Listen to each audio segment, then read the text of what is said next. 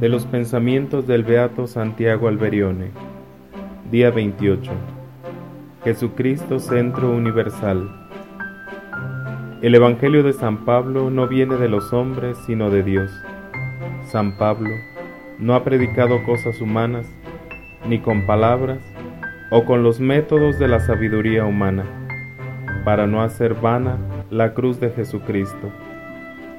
San Pablo enseña que Jesucristo es el centro universal. Esta enseñanza constituye una declaración histórica.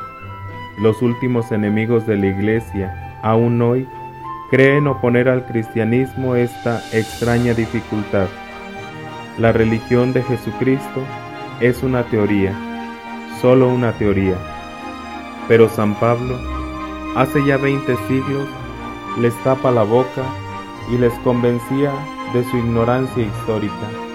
La religión cristiana es la historia del mundo. Jesucristo es el centro de la historia.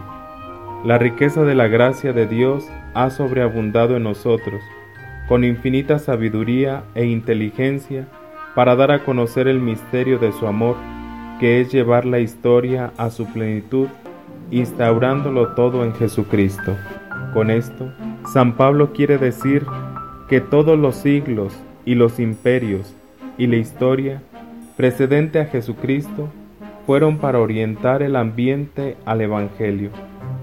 Los siglos posteriores son el desarrollo del Evangelio y los futuros serán la historia del progreso del Evangelio. Por la fe, sabemos que los siglos fueron adaptados en vista de Jesucristo, centro de la historia Jesucristo es el corazón de todos, y así como toda la sangre sale del corazón y nutre los tejidos, así todo el bien brota de Jesucristo. Este es la cabeza de todo. Eso significa el verbo en griego, recapitular. A todos dirige y ordena hacia sí, todos los hombres y los tiempos, y las naciones y acontecimientos dependen de él. Obsequio.